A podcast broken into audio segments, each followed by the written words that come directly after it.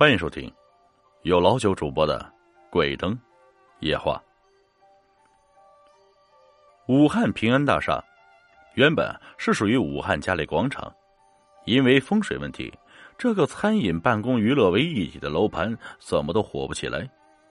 武汉的小伙伴都知道，汉口这个寸金寸土的地方，一座高楼如此的萧条，是什么概念？而且。当年的嘉里广场附近的小摊生意，那都是非常火爆。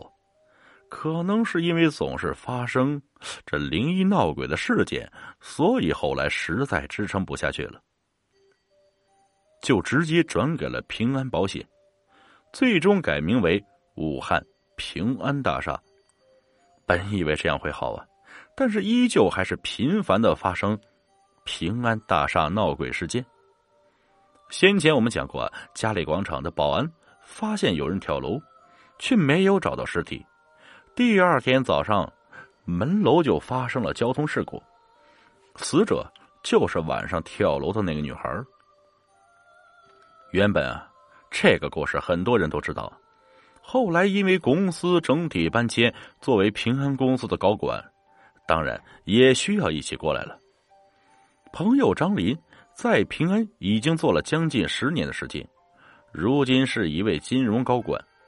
他跟我吐槽，最多的就是说他们大厦的那个电梯，每天早上上班或者中午午休，坐电梯就像打仗一样，因为人太多了，电梯却不给力。来的早还好啊，不用应急；假如卡点来，那真是一言难尽。而自己所在的楼层却又是三十多楼，简直是苦逼呀！这些都是平常的抱怨。有天他跟我说，今天整个公司都在传武汉平安大厦闹鬼，连我们深圳总部都知道了。我说不是吧？这先前嘉里广场闹鬼，你们来了就好太多了，怎么又出现了？我一脸惊奇的说：“快跟我讲讲。”他说：“他听的也不是很清楚。”好像是，早上有人说昨天晚上在电梯里看见了女鬼。他说：“你知道，我们这栋楼有五部电梯，基本上除了早上开五部以外，其他时间都是三部。月底了嘛，我们不是在要整理数据吗？所以呢，也就有人加班。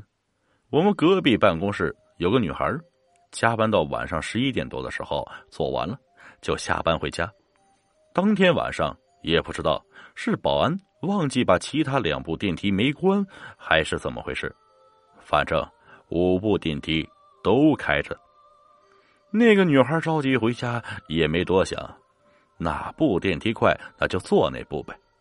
上了电梯后，明显看到一阵凉风，然后电梯内的灯也不是特别亮的那种，她也没多管，反正想着。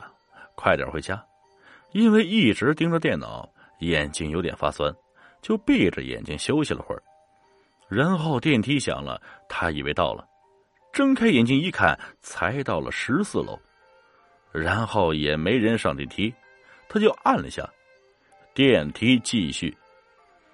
这时候，电梯突然嗖的下往下掉，他心想：完蛋了，今天是碰到电梯故障了。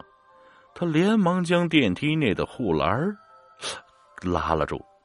过了会儿，电梯停了，就呢卡在了。电梯内黑乎乎的，什么也看不见。这女孩吓得是直哭啊！这么晚了，不会被困一晚上吧？而且呢，电梯感觉随时还会往下掉。冷静后啊，他就将手机拿出来，打开电筒。拿出手机的时候，手机的光让他隐约看到一个人影。这个人浑身上下都是血，非常恐怖的样子。他吓死了，闭了下眼睛，再睁开，那个人影依旧在电梯的另一个角落里。他心想：这回真完了，自己碰到了闹鬼了。这回。没被摔死也会被鬼吓死。过了会儿，他发现那个人影慢慢的向他在靠近，一张脸完全都要贴着自己的脸了。女孩再也承受不住压力，大叫一声，被吓晕了过去。后来估计是保安发现了电梯故障，报警叫来消防，把女孩救了出来，并将她送到医院。据说女孩身上到处都是血，却没有很严重的伤口。女孩醒后就呆了，开始说胡话：“不要过来，求你了，不要过来，走开，走开。”后来医生鉴定，说是受了刺激导致精神失常了，但也有人说，肯定是遇见了闹鬼，所以啊，吓傻了。因为以前这个电梯，就是因为故障。